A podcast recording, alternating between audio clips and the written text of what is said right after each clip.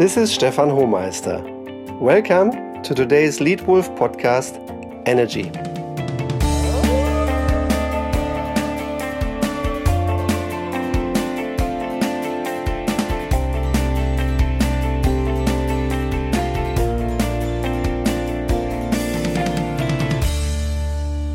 One of the most important skills of successful leaders is their ability to renew and utilize their energy deliberately.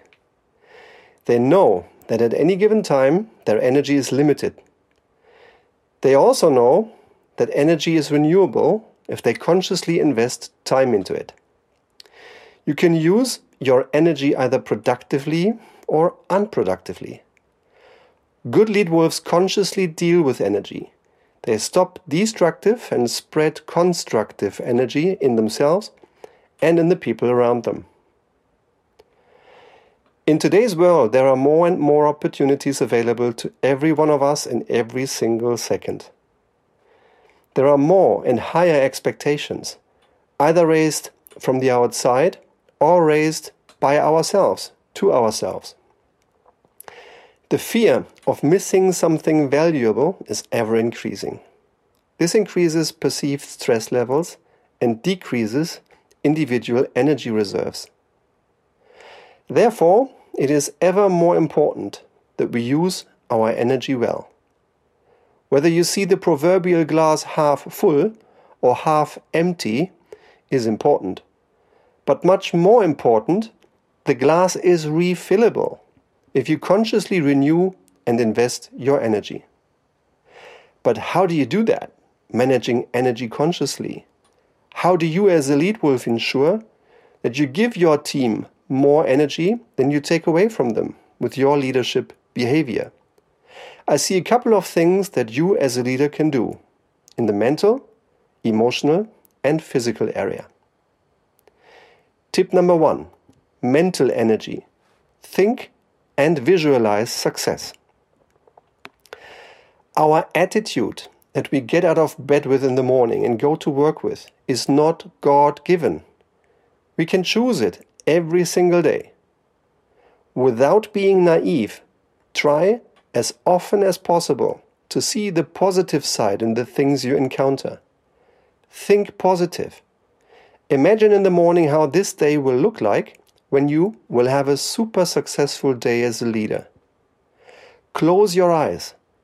What images do you see if this is one of the most successful days in your career? How does it feel?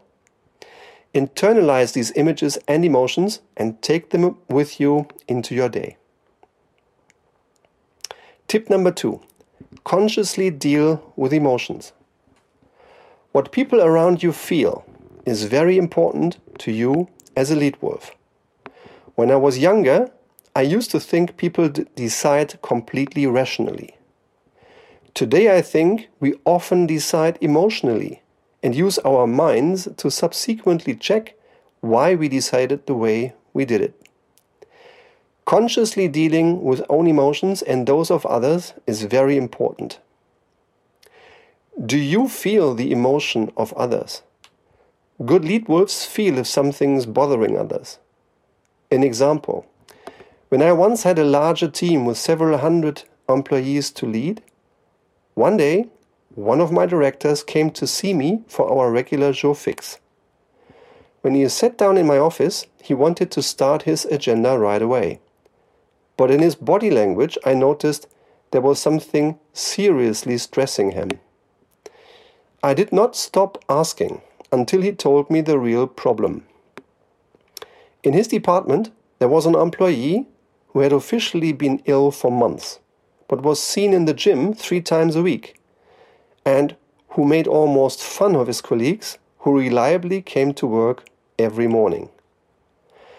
My director was frustrated, disappointed, and felt very bad because he didn't see a way out.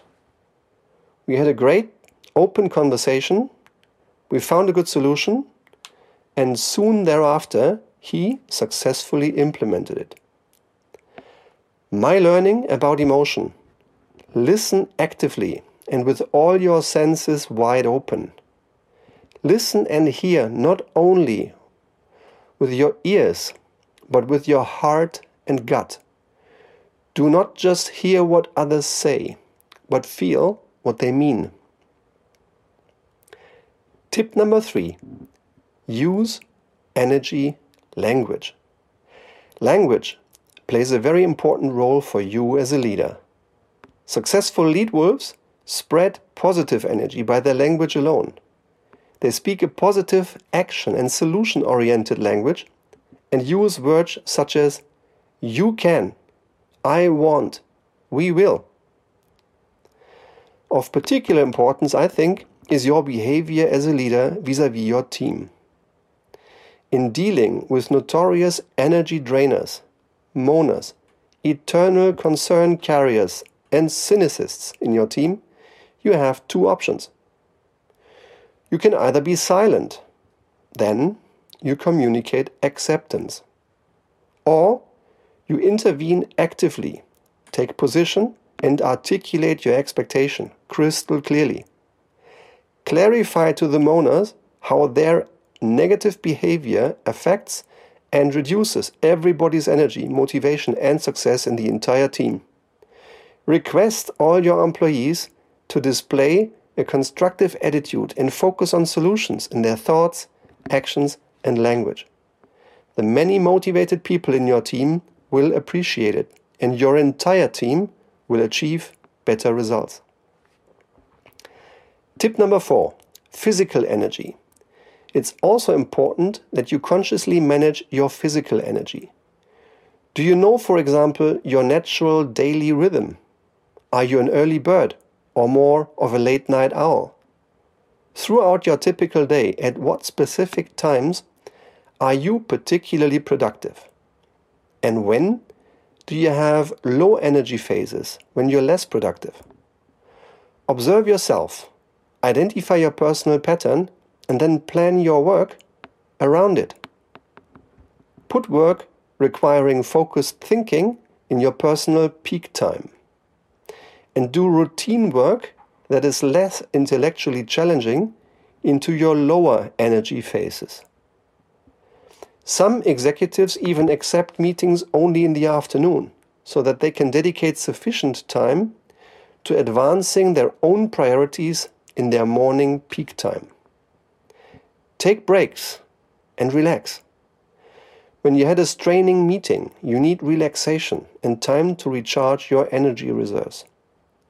As a leader, of course, you often deal with people, sometimes all day, and often with many people at once. There is one special thing that you may do to re energize yourself. Create time for yourself, alone.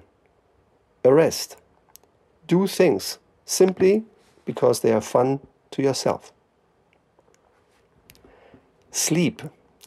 Sleep deprivation worsens the mood, and a lead wolf in a bad mood spreads destructive energy reduces motivation and energy of his entire team.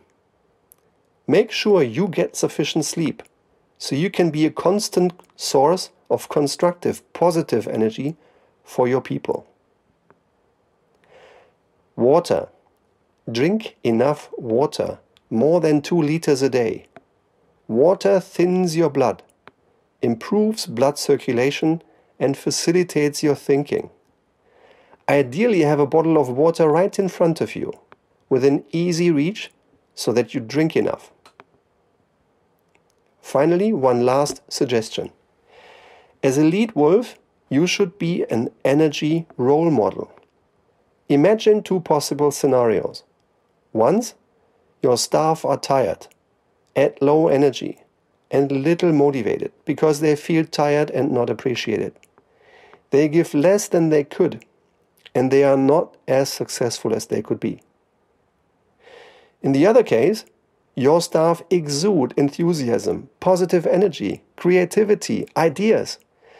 They give everything, they are successful, they feel valued, especially from you as a leader.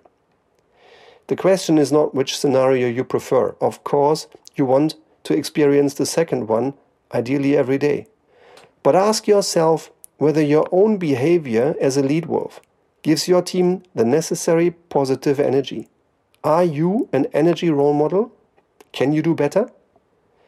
Here in summary, my four tips for effective use of energy. 1.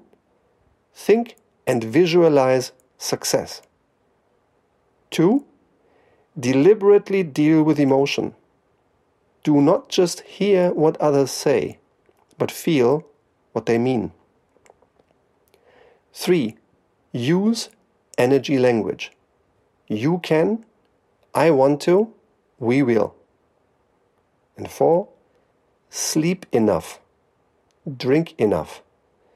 Plan your workday according to your day rhythm and be an energy role model. Dealing consciously with mental, emotional, and physical energy is necessary to remain efficient and to have fun. Therefore, you as a leader should enable yourself and your staff to consciously renew and use your energy.